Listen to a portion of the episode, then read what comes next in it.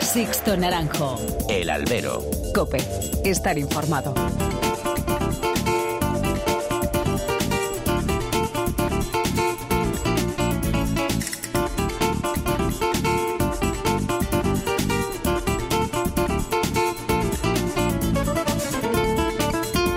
¿Qué tal? Muy buenas y bienvenidos a esta nueva emisión del Albero, a la cita con los toros que tenéis todas las semanas aquí en cope.es. Recibido un cordial saludo de quien nos habla de Sixto Naranjo en nombre de todo el equipo que hace posible este programa. Pues la semana taurina ha pivotado sobre varios ejes y con notas positivas de cara a la temporada que se avecina. La primera, la presentación de los carteles de la fase previa de la cuarta edición de la Copa Chenel y las fechas y plazas que van a conformar este certamen ya consolidado en el calendario taurino español. Lo que nació con dudas por parte del sector se antoja a día de hoy necesario como cantera de jóvenes que buscan reengancharse y no caer en el olvido definitivo después de trayectorias más o menos exitosas como novilleros. Los nombres de Fernando Adrián, Francisco de Manuel e Isaac Fonseca, como sus triunfadores de las ediciones anteriores, así lo testiguan. Diversidad de encastes y de ganaderías, hierros consolidados junto a otros que reclaman también su sitio y que se va premiando el callado trabajo que se realiza en el campo bravo más humilde, con buenos resultados.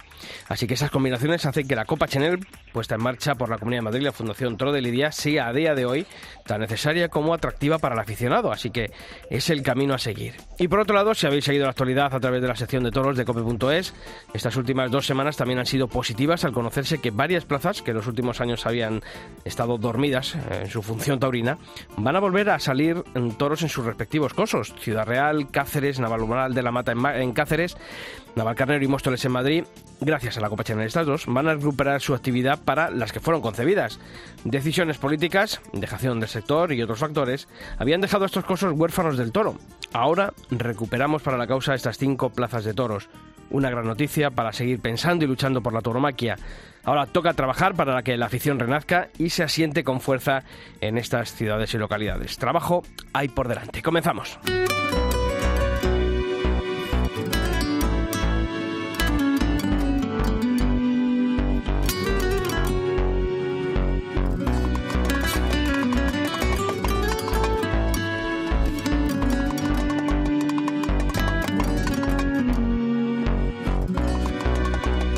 Y ya están junto a mí Pilar Abad. Pilar, ¿qué tal? Muy buenas. Hola, Sisto, ¿qué tal? Buenas tardes. Y Pablo Rivas. Pablo, ¿qué tal? Muy buenas. Buenas tardes, Sisto. Bueno, pues eh, ya sabéis de todas maneras y antes de nada que tenéis abiertos todos los canales de comunicación entre vosotros y esta redacción en los mails albero.cope.es y toros.cope.es.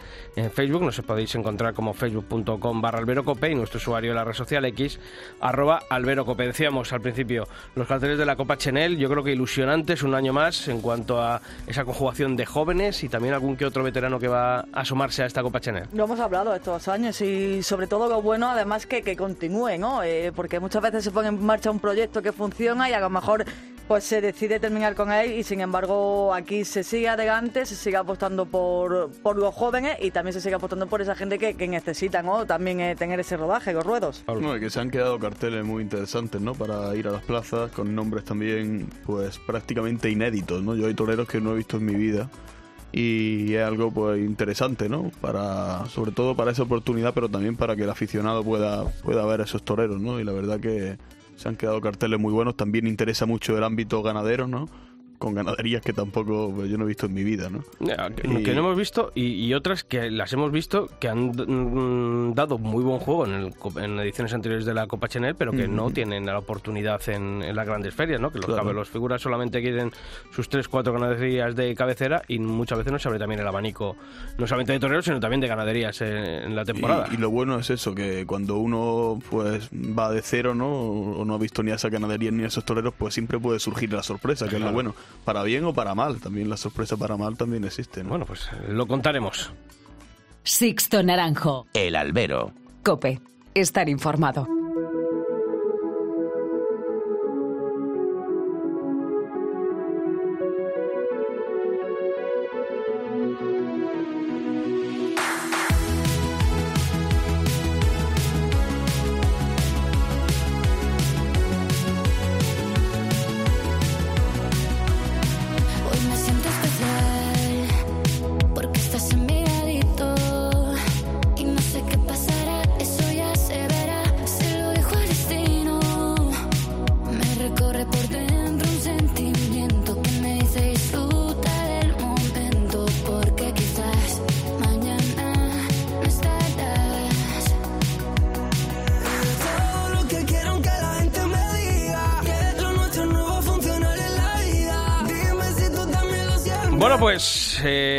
Abrir esta nueva edición del Albero y, a, propósito de esos carteles de la Copa Chanel, queremos hablar con uno de los toreros que, van a, participar en esta Copa Chanel, que llevaba la gente, eh, si uno se asomaba a las redes sociales estos últimos años, reclamando su participación. Un torero, eh, lo hablamos también con un toque bohemio, un toque que sigue ilusionando al aficionado, que él se sigue ilusionando con, con, esta profesión y creo que es bonito también ver historias, ¿no? Como la del protagonista que vamos a tener aquí hoy en el albero. Sí, sobre todo cuando se lleva tiempo sin verlo y como tú bien dices, si encima se echa, se echa en falta, qué mejor que, mejor atracción para, para esta Copa Chenel y atractivo y, para él pues me imagino que habrá sido más que una alegría. Yo juraría que es el, el torero del twist tendido, ¿no? Basta echar la mirada cuando, cuando se anunciaron esos nombres como con los carteles la gente quiere ver a, este torero, quiere ver a Rubén Sad, ¿no? Y, bueno, vamos a ver, yo, yo no lo he visto torear nunca eh, en directo, ¿no? Y es algo que, me ilusiona también, ¿no? Y a ver, a ver qué, encontramos. Yo lo he visto, lo he visto, además allí en su Soria natal, que es buen sitio para ir a ver toros, os lo recomiendo. Y por eso de esta semana queremos hablar con, con él. Rubén Torero, ¿qué tal? Muy buenas. Muy buenas, ¿qué tal? Bueno, pues nada, oye, lo primero, eh, agradecido de que estés esta semana aquí con nosotros en el albero. Y oye, qué bonito es que, mm, que un invierno a estas alturas de temporada esté la gente ilusionada contigo, como, como estamos comprobando cada vez que nos asomamos a las redes sociales. Pues sí, no, la verdad que yo directamente sigo poco las redes sociales, pero me lo, me lo comentan y, la verdad que lo primero agradecido por, por el interés de, de todos esos aficionados y, a la vez sorprendido y responsabilizado porque luego luego hay que estar a la altura de lo, de lo que se dice y se cuenta. Claro, eso te iba a decir, ¿no? Al final esto como se arregla con el, con el capote, con la muleta, con la espada y pero bueno, yo creo que lo que te decía, ¿no? Que a estas alturas de temporada tener, oye, la posibilidad de que si las cosas se van dando bien, oye, terminar con un número de festejos toreados en la Copa Chanel de la repercusión que tiene, de ese premio final que no podemos olvidar lo que es torear el 12 de octubre en las ventas, joder, es para ilusionarse, ¿no? Pues sí, no, la verdad que solamente estar ya, ya es para estar contento.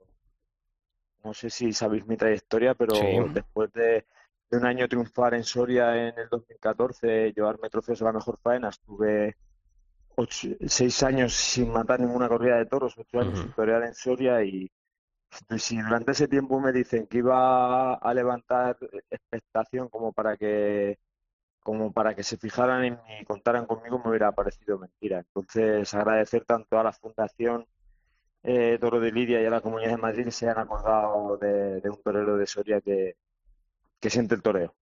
Oye, ¿y cómo se lleva esos años en los que Después, como decías, ¿no? 2014 llegan ese triunfo, llegan esos premios y reconocimiento por parte de, la afición, que al final es el que, el que sostiene esto, pero sin embargo luego las distintas empresas que, que iban llegando por tu tierra no contaban contigo. Eh, obviamente las oportunidades en, esto del mundo del toro, si no hay un triunfo grande en las grandes ferias, si no se está en ellas, pues es complicado que llegue. ¿Cómo Rubén Sanz sobrevive a, bueno, pues a ese momento, a ese, a ese bache que hay en la carrera?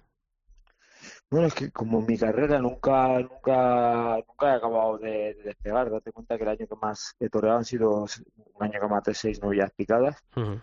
Entonces, digamos que yo no, no sé lo que es estar en las ferias, no sé lo que es torear más o menos seguido. Casi todos los años era matar dos novilladas, una novillada y las corridas de toros ha sido igual. El año que más he toreado fue hace dos años que toreé cuatro.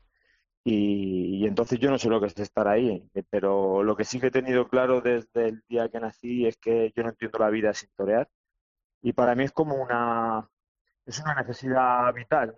Entonces no, uno, no se para en, en esperar, si te estás ahogando porque no puedes coger aire, no piensas más que en cogerlo, no, no en por qué no lo coges. Entonces yo lo único que pensaba era en, en intentar ser mejor torero intentar torear mejor para, para el día que me pusieran, pues intentar mostrar que ese tiempo para había servido para, para crecer como torero.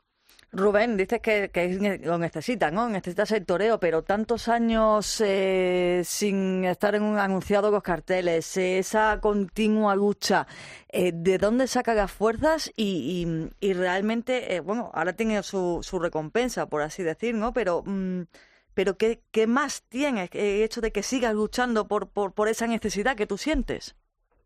Pues, pues que no entiendo la vida de, otra manera, ¿no? Eh, yo no sé lo que es levantarse una mañana sin pensar en, ser mejor torero que el día anterior.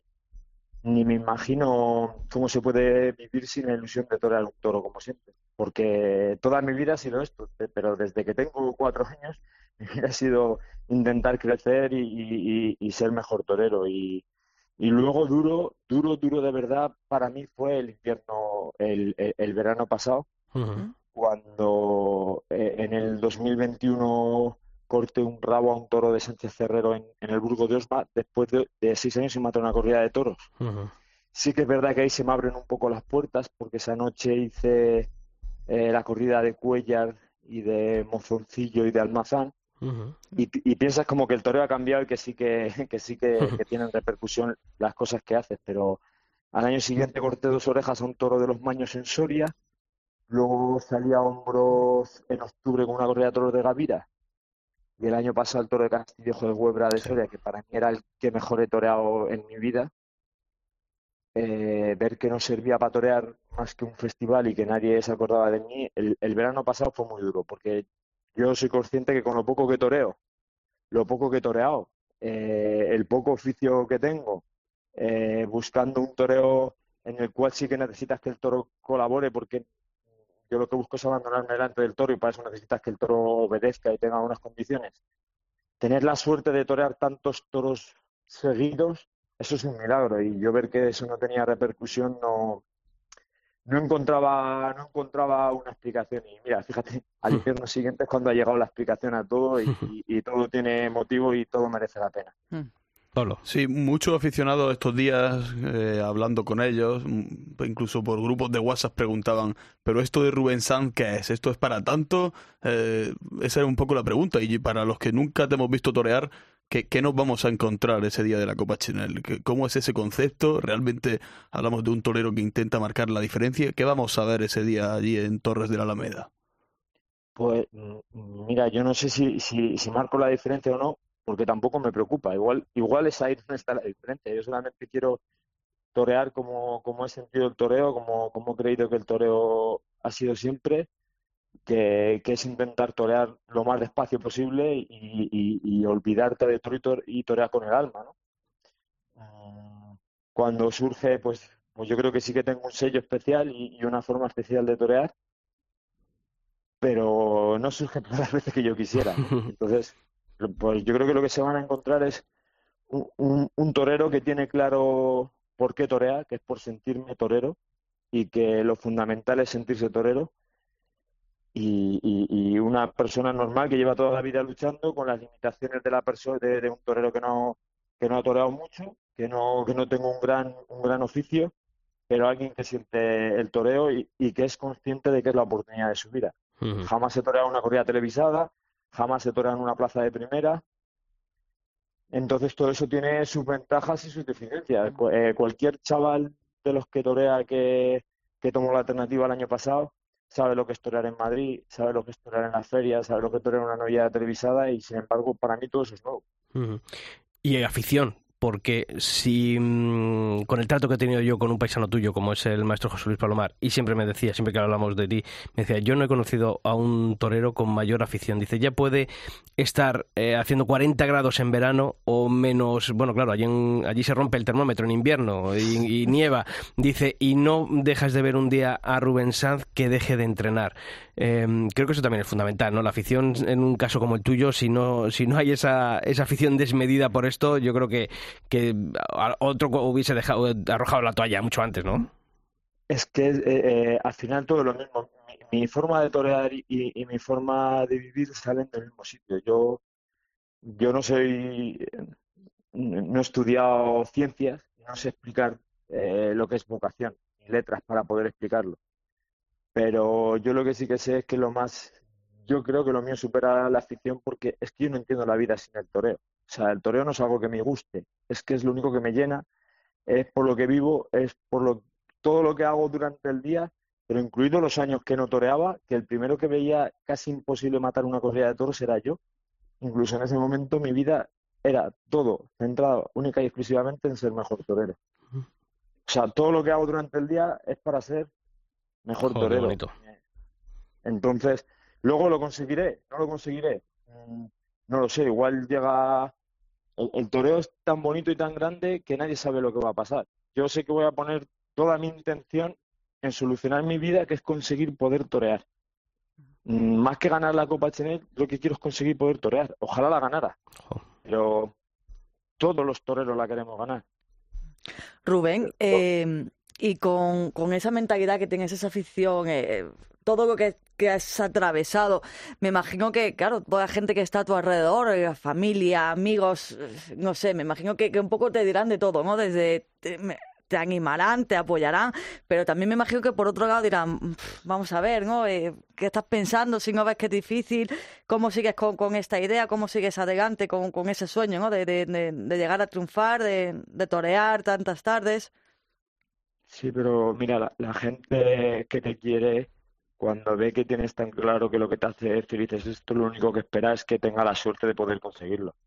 Porque mm, luego, por otro lado, eh, eh, eh, el tener una edad te enseña muchas cosas, ¿no? El, y es que soy un privilegiado, ¿vale? O sea, yo no, lo quiero poner como un sufrimiento que soy un privilegiado. Yo solamente quería ser torero, ser un torero que, que fuera de, sentimiento y, y, un torero personal, y lo he conseguido, ¿sabes? Con lo cual estoy orgullosísimo. Y, eso es a lo que me agarro para tener tranquilidad ante la responsabilidad de torear en la Copa Chanel pase lo que pase, tanto un triunfo o llegar a la final, conseguir confirmar la alternativa, que es un sueño, y conseguir torear seguido, o las cosas no salgan, yo he conseguido ser el torero que quería ser y, y, eso es lo más grande que te puede dar la vida. Con lo cual, lo que le quiero decir a cualquier chaval que quiera ser torero es que el torero merece la pena siempre, hasta cuando no salen las cosas.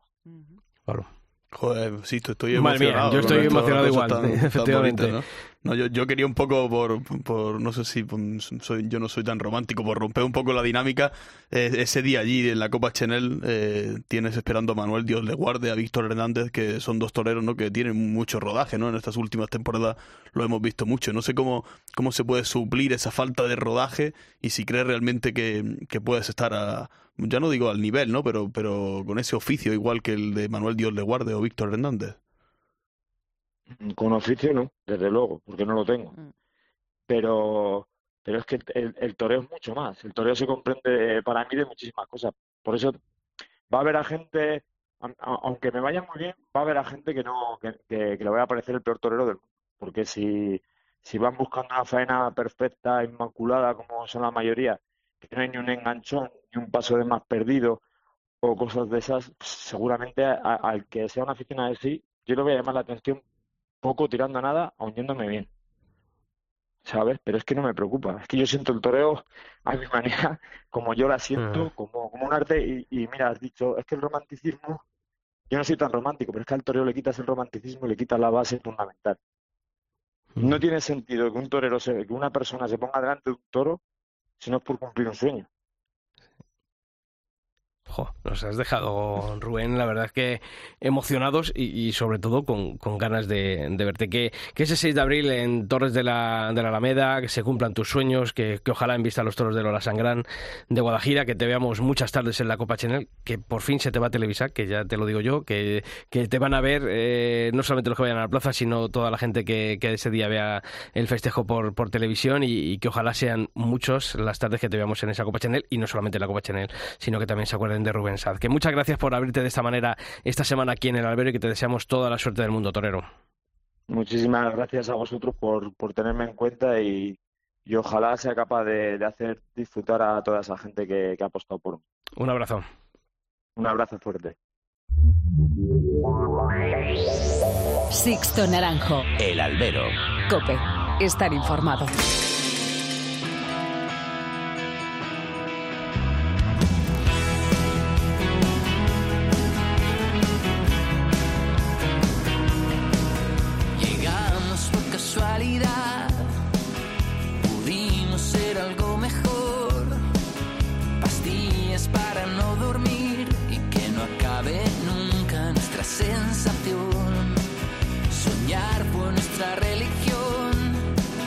hacerlo todo porque sí. Adictos a este wannabe que nos invita a ser pura contradicción y es tan fácil perder la perspectiva. Estrellas y fantasmas. Bueno, pues ahora queremos hablar también con un torero que, tiene muy ilusionado a los aficionados quizá mm, es otro de los casos de los toreros que todos los años parece que tiene que empezar de cero, que tiene que demostrar lo que muchas veces ha demostrado, ¿no? Que en este caso eh, siempre los padrinos son los padrinos y, hay toreros que, sin hacer nada tienen buenos padrinos y otros a los que les cuesta o tienen que, ir todos los años pegando ese toquecito de atención para recordar que, están ahí y que tienen condiciones más que de sobra para, para ese nuevo reemplazo que tiene que haber en el escalafón superior. Y un torero muy, muy olvidado, ¿no? Muy olvidado por sobre todo en este comienzo de temporada. Yo creo que ahí está la fecha de San Isidro, pero no sé qué tendrá más allá, ahora nos contará, pero es difícil, ¿no? Con una temporada que se plantea así debe ser difícil, ¿no? Y cuando uno es buen torero, pues más difícil todavía, ¿no? Pues fíjate qué ejemplo que tenemos, que hemos escuchado ahora y ahora veré qué nos cuenta eh, David, pero, pero dice Pablo, torero olvidado, sí, torero olvidado, pero para empresas, para, para los empresarios, eh, para las ferias. Pero yo creo que la, afición es igual, ¿no? Eh, yo creo que, que la afición siempre reclama reclama este torero. Olvidado para, para, a lo mejor las grandes empresas, pero sí en otras en las que sí que apuestan por él, que es donde se sigue demostrando que, que David Galván está ahí, que tiene futuro. David Torero, ¿qué tal? Muy buenas. Hola, muy buenas a todos. bueno, oye, mm, estamos en este inicio de temporada, está Madrid, pero yo decía, parece que hay toreros a los que os cuesta eh, encontrar el sitio que os habéis ganado, que parece que tenéis que empezar todos los años de cero. No sé si tú también tienes esa, esa impresión a veces. Pues la, la, sensación que tengo día a día es que, que, tengo que dar lo mejor de mí mismo, la verdad, para, para ir haciéndome el camino. Eh, al final el toreo es así, y te digo una cosa, cuando lo miras desde ese punto de vista, van llegando las oportunidades y las valoras con, con, mucho más aprecio, porque el torneo creo que siempre ha sido una profesión en la que hay un, concepto que creo que es fundamental, que es la meritocracia. Y cuando, cuando consigues día a día dar lo mejor de ti, como he dicho, y, que surjan oportunidades, esas oportunidades las aprovechas mejor porque te lo tomas con esa filosofía de meritocracia. En este caso, pues, pues oye, ni, ni creo que mi, mi, mi historia, mi trayectoria haya sido más dura ni menos dura en ningún sentido, ¿no? Es la mía y punto, ¿no? Y así lo encaro. Y bueno, eh, este año, por ejemplo, las dos corridas que llevo en América eh, han sido para mí ya dos premios, ¿no? A la temporada pasada, por ejemplo, estar en el presente de la Feria de Manizales, la primera feria de Colombia y, y en la Feria de León, que recientemente acabo de aterrizar una de las principales ferias de México, pues, pues ya para mí eso es un premio, ¿no? Ya depende de mí, pues aprovechar esas oportunidades y seguir lográndome el futuro. Y sobre todo porque, echando uno un vistazo a las estadísticas del año 2023, del último, las apariciones de David Galván, no en plazas de primera, porque no hay ninguna reflejada en esas estadísticas, pero sí que en plazas de segunda, donde estuviste, como en Algeciras, en la Feria Real o en la Feria de, de Soria, pues en, en, Algeciras te entretuviste en cortar tres orejas y en Soria cortaste dos orejas a un toro de, de Adolfo Martín. Luego, eh, cuando, has, cuando te han dado las oportunidades en sitios de, de, cierta relevancia, eh, David Galván ha estado ahí y ha triunfado y además con, con diversidad de encastes que es lo que pide muchas veces el aficionado.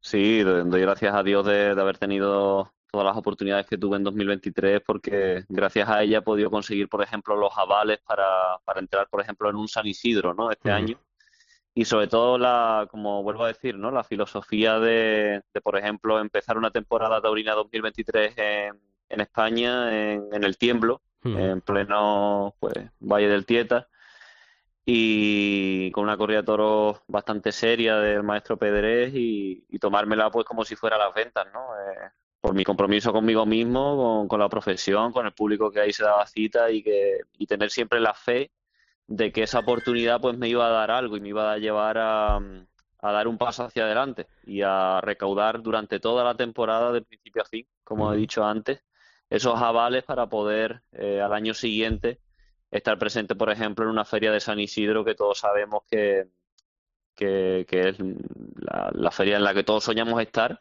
y también sabemos lo, lo complicado también que es entrar en, en ese tipo de, ferias y, en particular en, Madrid. ¿Genera cierta ansiedad el no verte en las ferias de, plaza de primera, que, que pasen las de primavera, las de verano, las de cuando llega ya final de temporada y, y no, te han, no se han acordado de ti para ese año como pasó el pasado?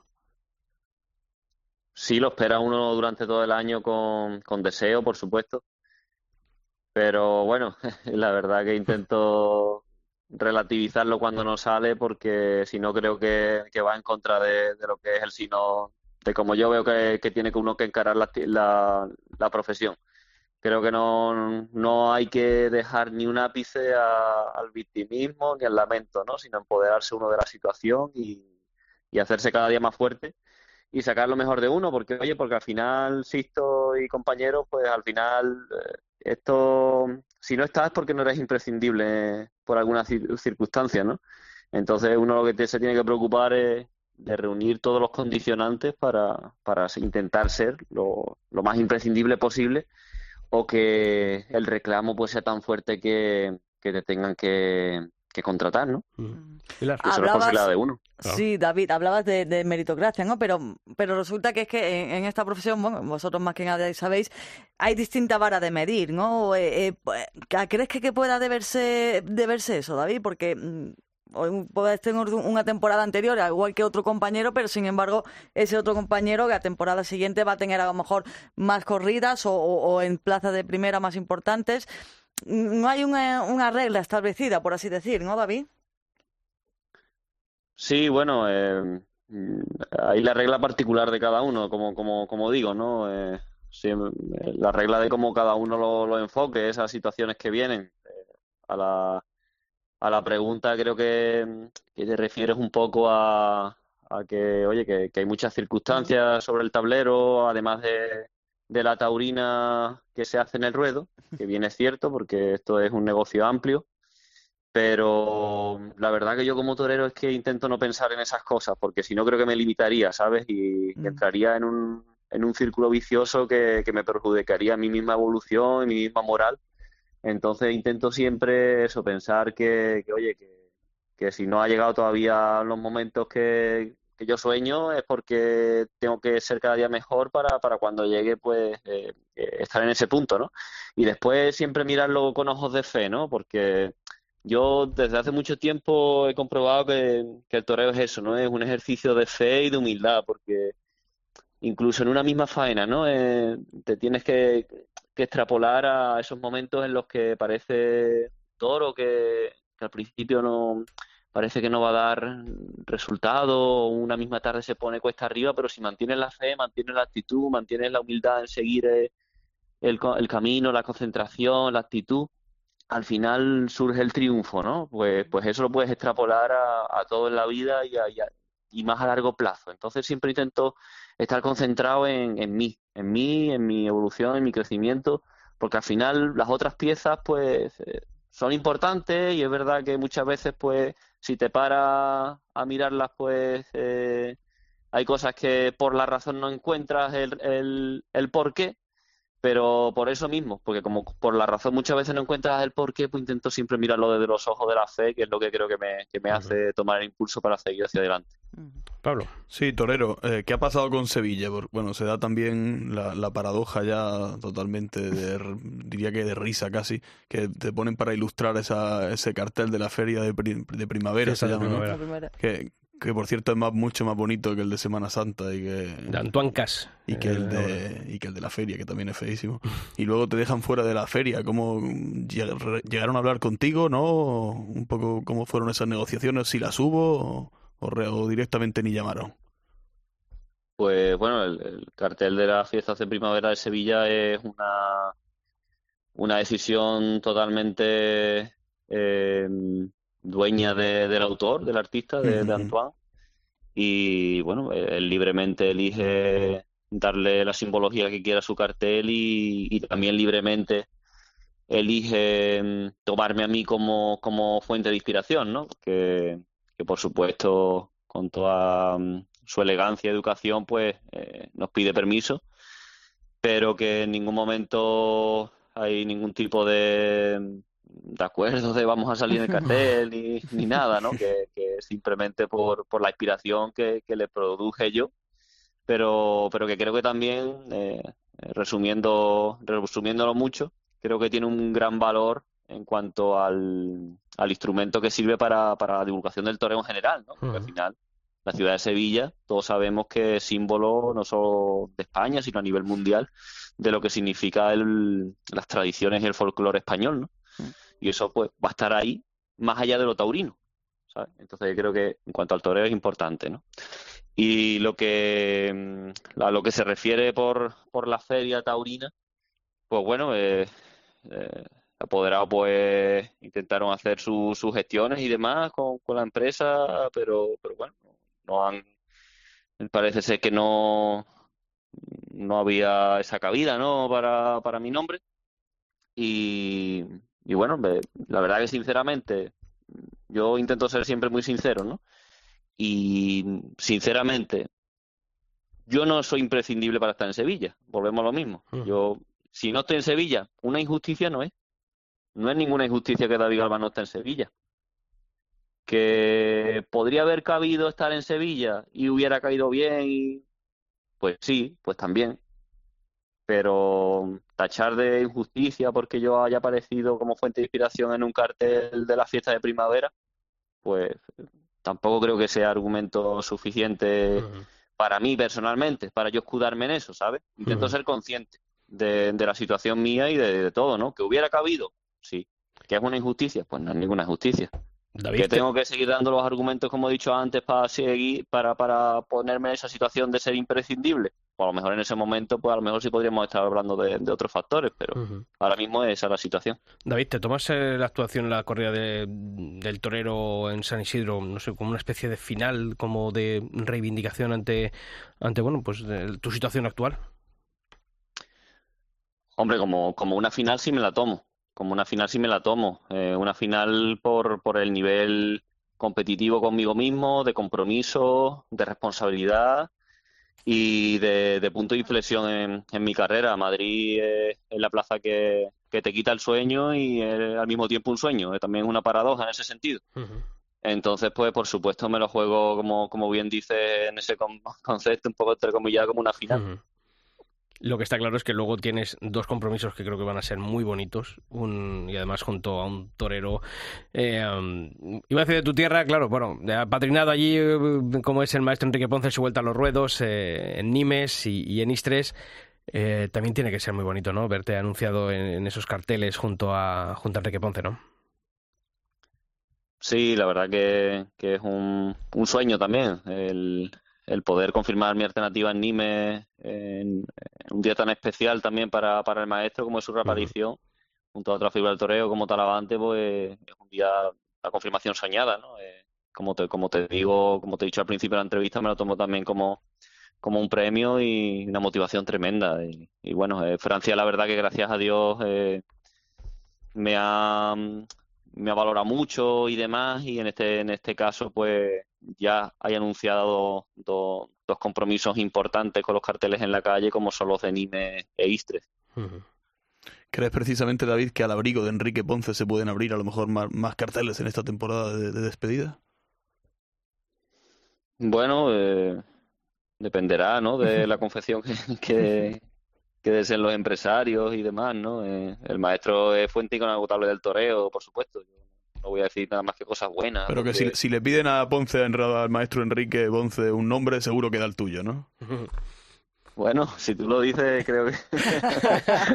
Supongo que, hombre, el maestro, tengo buena relación con él y, sé de su confianza, ¿no? En mis posibilidades. Y para mí, pues, es un, auténtico placer. Eh, y más en esta temporada tan especial para él, ¿no? Que, que hay que valorar mucho que, que después de, de casi tres años inactivo, vaya a hacer una temporada especialmente de, despedida, sobre todo por, como dice él, ¿no? para, devolver el mm. cariño que, ha sentido estos días, estos, estos años. Pues David Galván, que como decía Luis Aragonés, las finales están para ganarlas, así que, que ojalá haya triunfo, que, que en San Isidro haya puerta grande, que esas actuaciones en Francia junto al maestro Enrique Ponce también se cuenten por triunfo, esa confirmación en Nimes, esa actuación en Istres y todas las que van a llegar en esta temporada. Que te deseamos toda la suerte del mundo para esta nueva temporada y que muchas gracias por estar aquí una vez más en el Albero, en la cadena COPE. Muchas gracias, un placer. Sixto Naranjo. El albero. Cope. Estar informado.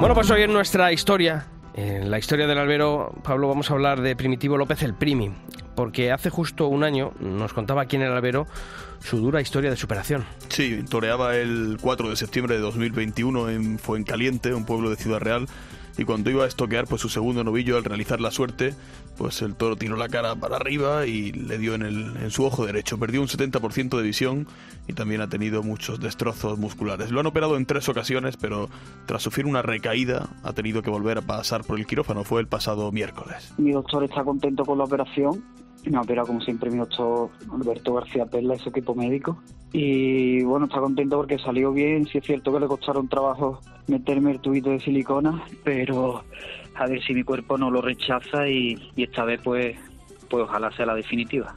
Pues como bien decía Pablo, han tenido que volverlo a intervenir, sufrió esa recaída y es que el novillo le arrancó el lagrimal y se lo sustituyeron por un pequeño tubo de silicona que su cuerpo ha rechazado a los meses. Por ello, le han vuelto a colocar uno nuevo quise hacer el, bruto un poco hablando así y entre unas cosas y otras pues pues el tubito es verdad que como te dije antes se me salió pero ahora pues no es que vaya a tomar precauciones sino las justas como me indique me indique mi doctor pero quiero empezar ya a entrenar en, estos días de nuevo ya va a empezar y nos dice que el toreo es su vida y que se queda con una tarde que vivió el pasado 14 de mayo. Ese día debutó con picadores allí en su pueblo. Bueno, este año debuté, debuté con caballos el 14 de, 14 de mayo en mi pueblo, en Cañada Rosal.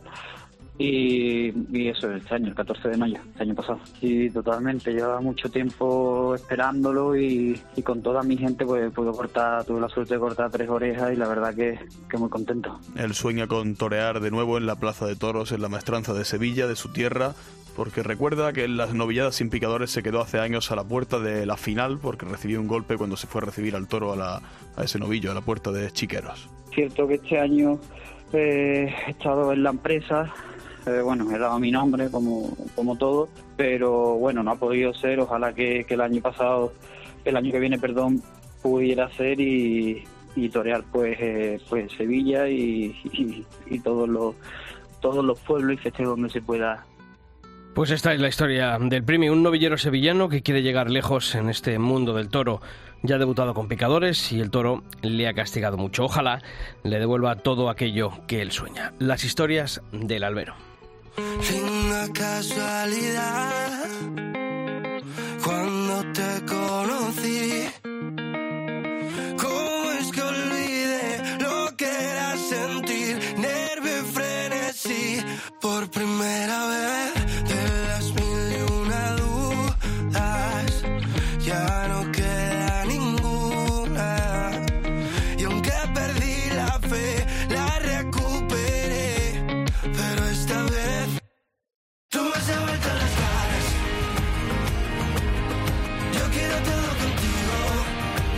Bueno, pues es tiempo de abrir eh, estos ratos de análisis de, tertulia. Oye, la verdad es que me ha encantado cómo han hablado tanto Rubén Sanz como David Galván, ¿eh? Sí, la verdad es que... sobre todo, sí, y toreros además con, la cabeza muy asentada y, oye, a lo mejor otro en otro momento en esas circunstancias te dice otras cosas, ¿no? O, se expresa de otra manera, ¿no? Quizás, pero fíjate que los dos, eh, Galván totalmente siempre diciendo que no es imprescindible, ¿no? además no, viendo algunas ausencias en carteles como en justicia y Rubén Sanz yo creo que, es un ejemplo, de, todo, ¿no? De, todo porque la situación que lleva y que siga y que quiera y, que siga luchando por, por ser torero. Realmente eh, eso es... Lo que está claro es que el banquillo hace mucho, ¿eh? El banquillo hace mucho y la verdad que han hablado muy bien. Ahora lo que hace falta es que, que toreen también. Sí, pero que es, bonito, también, es bonito también. donde se demuestra también. Creo que es bonito también conocer la intrahistoria ¿no? que hay detrás de cada torero, de cada pero carrera. Pero muchas veces hablamos sobre todo del tema de las cornadas, ¿no? Y cuando reaparece decimos nosotros imposible, pero, pero yo creo que también esta situación nos, nos tiene que hacer vernos así. Es decir, ¿cuánto tiempo aguantaríamos nosotros en una situación así, ¿no? Yo qué sé, imaginaos como periodistas pues que nos dejan y, y te dejan ahí, yo qué sé, poniendo café, ponte por ejemplo, pero tú sigues. Es difícil, ¿eh? Esa gucha.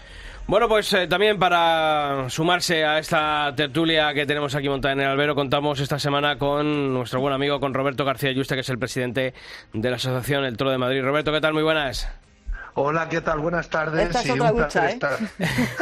Esta es otra lucha. nosotros, nosotros a la nuestra, sí es cierto, ¿no? Pero un placer estar con vosotros. Ya lo sabes, que, que, aquí estamos encantados siempre de hablar contigo. Oye, eh, hemos hablado al principio del programa, fíjate, con Rubén. Tú eres de los que pedías a Rubén Sanz, porque ha habido mucho movimiento en redes sociales antes de la, aparición de los carteles de, vamos, de los participantes en la Copa Chanel que pedían su, actuación. Eh, ¿Tú eres de los eh, Rubén Sancistas o no? A ver, a mí me apetece verle, indudablemente me apetece verle porque es un torero pues muy diferente, con sus peculiaridades, pero bueno, para verle a Chanel, pues yo creo que es una gran oportunidad, sobre todo para él y para muchos aficionados, pues que, salimos un poco, digamos, de la rutina y se lo merece más que otros que están por ahí anunciados. ¿eh? Oye, hemos, hemos estado aquí hablando eh, al principio del programa también eh, un poco de, esta composición de la cuarta edición de, la Copa Chanel y hablábamos aquí, Pilar, Pablo y yo, bueno, pues que, hay una buena combinación de, ganaderías, de toreros jóvenes, de otros, en este caso pueden ser Rafael de Julia y, Rubén Sá, que representan esa generación de, de veteranos. Eh, ¿Tú cómo ves eh, esta Copa Chanel de 2024? Bueno, pues a ver, eh, yo de los dos que has mencionado de mm, veteranos, por decirlo así, yo creo que Rafael de Julia pinta poco. Creo que Rafael de Julia, con el cargo que tenía como en la escuela taurina, pues creo que hay que dejar un poco más eh, hacia los jóvenes, ¿no? A los que de verdad les cuesta dar una oportunidad, ¿no? Y yo creo que, los toreros veteranos se tenían que dejar a un lado. Creo que la Copa de Chenel es un escaparate para toreros que, torean muy poco, para toreros que se han quedado fuera de la feria más importante que es la, la feria de, de Madrid. Y bueno, pues este año a ver, pues hay un poco de todo y esperemos pues que yo lo que me da la ilusión de la Copa Chanel es que salga una sorpresa que de verdad nos ilusiona a los aficionados, que es lo que, es lo que queremos. Pablo estaba aquí tan contento porque va a haber una corrida de saltillo, otra corrida de concha y sierra, bueno, toros eh, de, ganaderías, eh, bueno, pues también de las denominadas eh, turistas, ¿no? Que creo que Adolfo Martín, y que no vemos en otros está Saliván, está Pedraza de Yeltes también en la final. Yo creo que es una buena combinación, ¿no? Sí, la verdad que ese, ese tipo de ganaderías, pues eh, como no nos dejan verlas en otros sitios, pues tienen que tienen que abrirse su espacio y evidentemente es una apuesta muy arriesgada para, para los de, para los de luces que normalmente eh, están poco capeados, sobre todo en ese tipo de corridas, pero indudablemente es un atrayente para muchos aficionados, ¿no? Y ya no solo el nombre de los toreros, sino que, como bien dices, esas ganaderías, pues nos apetece verlas a todos siempre. Eso está claro. Si te pido un favorito para esta Copa Chanel, te pongo en un compromiso, Roberto.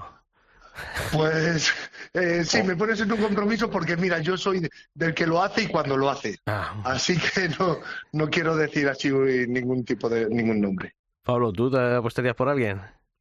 Difícil, ¿eh?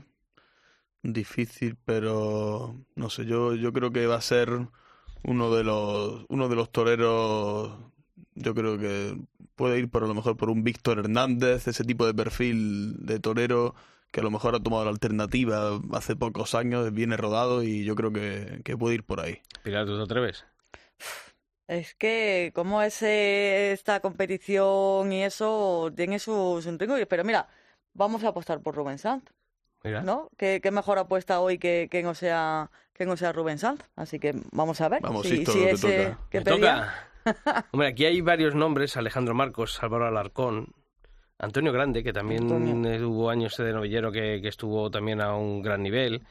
Pero bueno, yo creo que me gusta sobre todo la segunda fase. Creo que hay, hay corridas ahí eh, interesantes a priori en cuanto a los hierros que se van a anunciar. ¿eh? En la segunda fase, los toros de los zoologios y Montelermita en una, en la corrida del Jete, en San Martín de Valdeiglesias, Buenavista y José Enrique Fraile de Valdefresno, el sábado 4 de mayo en Valdemoro con los toros de Ángel Luis Peña y Flor de Jara, creo que, que son muy interesantes. Creo que falla, baja algo el nivel en las semifinales, porque, bueno, pues Ana Romero y Concha Sierra y Aurelio Hernández y Salvador García Gavira me parece que mm, me dan no me dan esas sensaciones que sí que me da la segunda fase clasificatoria. Y luego es verdad que los dos festejos que se van a celebrar en la Plaza de Toros de Móstoles, la final a tres con Zacarías y Adolfo y la gran final mano a mano con Victoriano, Pedraza y Baltasar Iván, creo que también son a priori dos corridas con, con grandes eh, ganaderías anunciadas. Yo en cuanto a nombres de toreros te daría también una terna, yo creo que es importante, como es José Fernando Molina, Álvaro Larcón y Luis David Adame. Yo creo que entre esos y Víctor Hernández va a estar, va a estar ahí el campeón. yo creo que sí. Alejandro Marcos, que lo habéis nombrado también, yo creo que es un... Mm. Es tengan en cuenta y que, como bien has dicho, si esto de novillero lo hemos visto bien Mm. y ojalá también tengan su suerte, ¿no? Bueno, Roberto, eh, invierno intenso el que habéis eh, tenido en la Asociación El Toro de Madrid. Habéis estado ahí, venga a darle a la tecla del ordenador, cartas a tanto a la presidenta de la Comunidad de Madrid eh, como al eh, consejero de, de Interior, el, el Sí, Carlos Novillo, de Medio Ambiente, perdón, eh, a, a Miguel Avellán como director gerente de Centro de Asuntos Taurinos, Han a la empresa la también para el caballo. Eh, um, no os habéis dejado nada en el tintero. Eh, yo tenía aquí en el WhatsApp de que me lo sueles mandar eh, la carta sobre los presidentes, el comunicado también sobre Mm. los caballos. Eh, hay muchas cosas siempre en, en invierno mm, para analizar detenidamente mm, respecto a- al funcionamiento habitual de la Plaza de Toros de Madrid, ¿no? Así es, eh, Sisto, y ya no solo es, eh, digamos, dar, dar al teclado, sino esto es un, es- esto es- también es un poco de, digamos, de, de trabajo, de esfuerzo, pero también, pues, que nos viene bien para alimentar, pues, eh, durante todo este invierno que se nos hace largo, que no podemos ver a, ver a los toros, pues, pensar en los aspectos fundamentales que podemos intentar eh, proponer para mejorar eh, la fiesta y, sobre todo, siempre pensando en la Plaza de Toros de las Ventas. Siempre lo hacemos con esa intención, aunque muchas veces pues, se nos señale con otros objetivos. Eh, como bien habéis dicho, no nos dejamos a nadie en el tintero. Se lo mandamos desde la presidenta eh, doña Isabel Díaz Ayuso hasta el último, digamos, organismo que, se, que pensamos que se puede sentir afectado e incluso algunos que no aparecen en los titulares a través vía email o de WhatsApp se lo mandamos.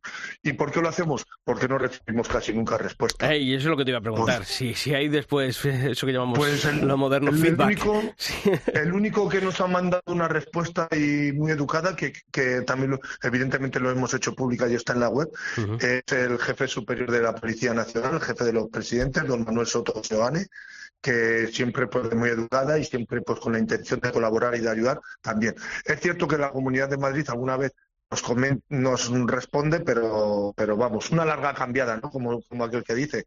Y siempre pues un, un alto. Pero sí, eh, nosotros aunque recibamos las respuestas, no nos vamos, no vamos a ceder, no, va- no, no, no vamos a cesar en nuestro empeño, como digo, de mejorar. Y por eso siempre tenemos intención de una carta o dos al mes, ¿no? Para que se vea que hay aficionados que de verdad que nos preocupamos por la fiesta. Por eso de octubre hemos mandado eh, seis cartas, ¿no? Una hicimos lo del de la temporada, otra hicimos sobre las propuestas, mejoras y el estado en el que se encuentra la venta del batán que seguimos demandándolo y que, y que lo digo públicamente aquí con vosotros, que necesitamos el apoyo también de, de vosotros, de los, periodistas, de los periodistas.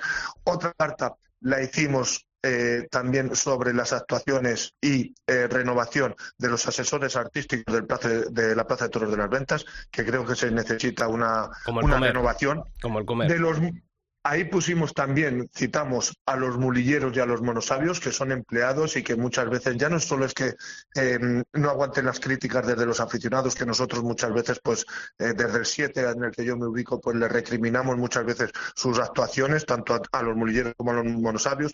También damos otra carta que nos pareció injusta y sobre todo pues eh, poco informativa hacia el al abonado, que es el cliente de la plaza, en diciembre, como recordaréis, que Con los abonos. De los abonos y los precios. Luego la carta que hemos dicho de la policía, que ahí quiero eh, agradecer públicamente a todos los socios que colaboran, que ahí escribimos una, una crónica al día y en la crónica de todos los festejos que se hacen en las ventas tenemos un apartado para evaluar la actuación del presidente, como cualquiera puede ver en la web. Y luego eso pues se lo hemos mandado en plan estadístico. Y el último, pues eh, pidiendo más transparencia que es eh, eh, lo de la carta del pesaje de los caballos, que creo que al igual que se hace con los toros, que todos los días se publica una foto de cada toro, pues nos gustaría que todas las mañanas eh, delante de la gente se pesaran los caballos, se pusieran una fotografía y creo que podemos ganar sobre todo en transparencia, ¿no? Sobre todo en eso. Sí, sí, yo sobre todo eh, lo que veo es urgente, ¿no? Regular ciertas cuestiones que muchas veces a lo mejor no están regladas, pero sí que es verdad que hay actuaciones de los mulilleros un, un poco absurdas y anacrónicas, eh, esa ralentización muchas veces cuando, eh, cuando bueno, pues, pues, bueno, pues vamos a dejarlo ahí eh, a la hora de arrastrar un toro. mulilleros orejeros que lo digo yo. Que Vale, pues lo dices tú. Eh, y luego también en los asesores creo que hay que rejuvenecer ese palco presidencial en cuanto a bueno pues nombres que hay que creo que, oye que han tenido una labor brillante de los años que, que, han tenido, pero que creo que también todo tiene su momento y su y su tiempo. Eh, los presidentes, pues pues también, ¿no? Aquí lo hemos dicho muchas veces. Creemos que, que lo que hay que buscar son presidentes sobre todo con afición y con conocimiento, porque si no eh, el que se sube arriba pues puede hacer. Llevamos unos años de auténticos dislates en la Plaza de Toros. Y unificar un poco aquello, porque luego cada uno hace lo que le da la gana, que esa es otra. Ya no vale, no vale solo ni con afición conocimiento de la normativa vigente, en este caso del, del reglamento, lo que más, y sobre todo también que conozca un poco la plaza y que sepa que hay que mantener el rigor y la exigencia de Madrid, empezando por el toro y terminando por los triunfos, ¿no? Y como bien decís, pues es que eh, cada año vemos un tanto en las reses que muchas reses que, se, que salen al ruedo y luego otras puertas grandes o orejas o tal, que aunque haya digamos una petición justa, eh, un presidente tiene que velar por la rigurosidad y la exigencia que tiene que tener la Plaza de Toros de Madrid. Hmm. ¿Cómo, ¿Cómo, se presenta? Bueno, ya estamos viendo, llevamos todo el invierno un poco viendo ese ciclo de, de tertulias que hacéis con los toreros. No sé qué os contaría el otro día Daniel Luque, pero creo que ahora, ahora va Ponce, ¿no? También dentro de poco. Están en figuras, están en figuras. Eh. bueno, tienen más fuerza, tienen más fuerza que, que muchos medios de comunicación, ¿eh? Pues ya te digo. Pues mira, eh, lo puedo decir orgulloso, claro que sí. pero te digo, te digo una cosa, que para nada es nuestro objetivo. Eh, para nada, nosotros somos una asociación que somos 200 aficionados. Lo que pasa que como trabajamos mucho, hacemos muchas cosas, somos tan eh, vociferantes en el tendido, tan reivindicativos y demás, pues todos nuestros actos tienen repercusión. Y lo digo ahora, mira, en Facebook, el otro día la tertulia de Daniel Luque ha pasado más de las 25.000 reproducciones y, y, me voy así a otras y, más o menos se mantienen y de diferentes países, ya no solo aquí en España, entonces tienen, eh, tienen mucho tirón. y nosotros, ah, evidentemente, no somos profesionales, yo muchas veces, mm, bueno, casi siempre tengo que estar en la mesa, digamos, mediando un poco la, la tertulia, yo no soy como, como tú, Sisto, como, lo, como los que te acompañan, que somos periodistas, nosotros somos aficionados, nosotros lo que nos gusta es eh, hablar, escucharle, hablar de toros y que él también nos conozca un poco a estos aficionados que, como digo yo, somos un poco peculiares, somos un poco, digamos, eh, menos abrazafarolas de lo que están acostumbrados porque somos más exigentes, más críticos y sobre todo somos independientes, que no nos queremos, digamos, mezclar, ni aunque vengan, que no piense nadie que, nos van a mediar o eh, que no vamos a, aflojar por decirlo por decirlo así. Roberto luego pues, bueno, hay mucha gente el otro que día, dice perdón, dime, dime, dime, el otro día que me has preguntado sobre Luque que es el más reciente pues a Luque aparte pues de que mm, se habló de cómo torea con el capote del veto que tiene con Rocarrey que, que, que él dice que es lo que queremos todos y yo me alegro de que se lleven mal porque yo no quiero que los toreros todos sean amigos yo quiero que haya rivalidad que haya competencia y que lo demuestren en el ruedo que es donde lo tienen que demostrar pero a Luque también, eh, aparte, pues oye, se le, también se le valora a alguno y se le, digamos, se excede un poco en, los elogios, pero también se le dice que cuáles son sus defectos, ¿no? Como yo le dije, ¿no? El, el encimismo o el no cargar la suerte y demás. Pero bueno, creo que fue una tertulia que se habló mucho de toros. Él estuvo, la verdad, que, que sorprendió porque tenía, digamos, otra fama y creo que, que habló mucho de toros, creo que estuvo a gusto y lo que hace falta es que aplazamos. Pues Roberto García Yuste, que como siempre, que te agradecemos que hayas estado aquí esta semana hablando de las actividades de vuestra asociación, de la asociación El Toro de Madrid, que creo que ejemplo a seguir, por no solamente por las tertulias, sino por ese trabajo que, hacéis, efectivamente, eh, todos esos informes que enviáis, todas esas cartas que remitís tanto a las administraciones públicas como a la empresa gestora de la Plaza de Toros de las Ventas, tienen mucho trabajo detrás. Eso se hace con afición y eso hay que valorarlo y por eso lo hacemos aquí en el albero de la cadena COPE y por eso siempre estamos encantados de, echar un ratito hablando de, de toros aquí contigo. Muchas gracias por tus palabras, Sisto, porque es un aliento que me, que me anima a seguir en esta línea y de verdad que os lo agradezco porque sois de los pocos que os acordáis de los aficionados. Así que, pues, para mí un orgullo también poder hablar con vosotros cuando me llaméis, sin pues problema. Nos vemos pronto por las plazas, ¿verdad? Muy bien, claro que sí, que tenemos una cerveza. Eh, eh, bien, bien, bien, bien, queremos, ¿eh? Pablo se que, apunta rápido. Que yo soy como los, buenos taurinos de antes, que cuando Así me, gusta. La palabra, la palabra por delante, claro que sí, no como otros. Venga, nos vemos pronto, hasta luego. Un fuerte abrazo para todos. Un fuerte abrazo para todos.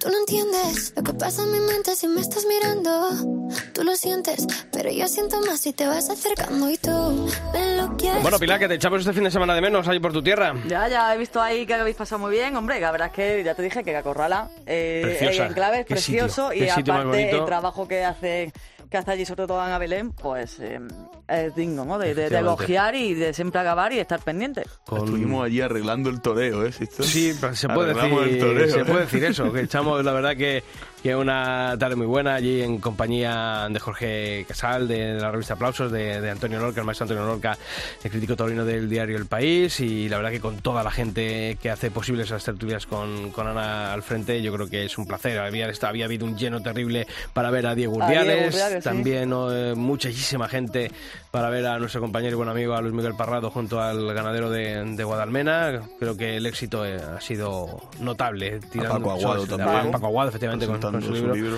Yo creo que ejemplo de afición y sobre todo a mí lo que me alegra es que ese trabajo que de gente, ¿no? Como, Anabel, luego tiene correspondencia en la gente que, que acude y ver esa, esa sala preciosa Y también. ese trabajo es también, como hemos escuchado, ¿no? En los protagonistas que hace de, de la afición, Sí, sí, ¿no? claro, y que, que- que efectivamente. es, eh, pues, pura afición porque te gusta Es tu y porque tiempo, tu apuesta. tu y- tiempo y tu afición volcado son a- muchos años a- que lleva ya. mundo. Sí, sí. Y lo, y lo mejor es que hablas con ellos y te sorprende la cantidad de iniciativas que tienen, pero ya no digo para el largo plazo, sino para esta temporada.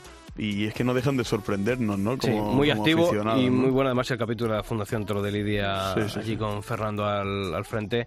Creo que... el- Auguran grandes sorpresas para Sí, esta temporada ya nos lo dijeron, vamos, en Granada. vamos a estar muy pendientes porque tienen previsto hacer, bueno, pues desde un, eh, un circuito de tentaderos allí para, para, bueno, de novilladas para los, la gente joven de la provincia, en ganaderías de la provincia. Bueno, pues creo que muchas actividades que, que dotan a, a esa provincia como es la vuestra, como es Granada, de, de un gran núcleo de aficionados y además moviéndose y, y gozando y disfrutando no solamente en el corpus, sino durante todo el Todo año. el año. Pues nada, Pilar, la semana que viene más. Más, La semana que viene 400 programas vamos a cumplir aquí en el albero. pues Madre mía. habrá que celebrarlo. Tú, tú ¿no? Habrá eras, que- eras así, Pablo, cuando yo- empezamos. Yo, era- no- yo creo que no estaba ni pensado. esta ¿eh? aventura aquí no que estaba pensado ni mi iniciamos debut. Pilar Iba- A Abad ver y si yo. tengamos el mismo poder de convocatoria que Roberto. ¿no? Efectivamente, Y, sí. No sé, también damos, Hombre, una, también damos una sorpresa o Habrá que algo. celebrarlo de alguna manera, Pues eso, eso está claro, ¿no? Vamos a claro pensar sí. desde esta, misma tarde y, y a ver Pues qué. sí, es la qué temporada número 12 que si le sumamos la de ese año pa- que pasamos en blanco por culpa de la pandemia, La pandemia. 13 años ya aquí en el albero, en la cadena COPE, en nuestra web, en cope.es, porque claro, el albero lo comenzó Pedro Javier Cáceres, lo continuó Rafael Cabrera y el testigo lo cogimos aquí en formato podcast hace ya unos cuantos años. Pues lo dicho, Pilar, hasta la semana que viene. Hasta la semana que Pablo, viene, también hasta la semana que viene. que vaya bien. Y a todos vosotros ya sabéis que la información taurina continúa todos los días de la semana en nuestra web, en cope.es barra toros, y que nosotros, a por el 400, volvemos aquí la semana que viene. ¡Feliz semana!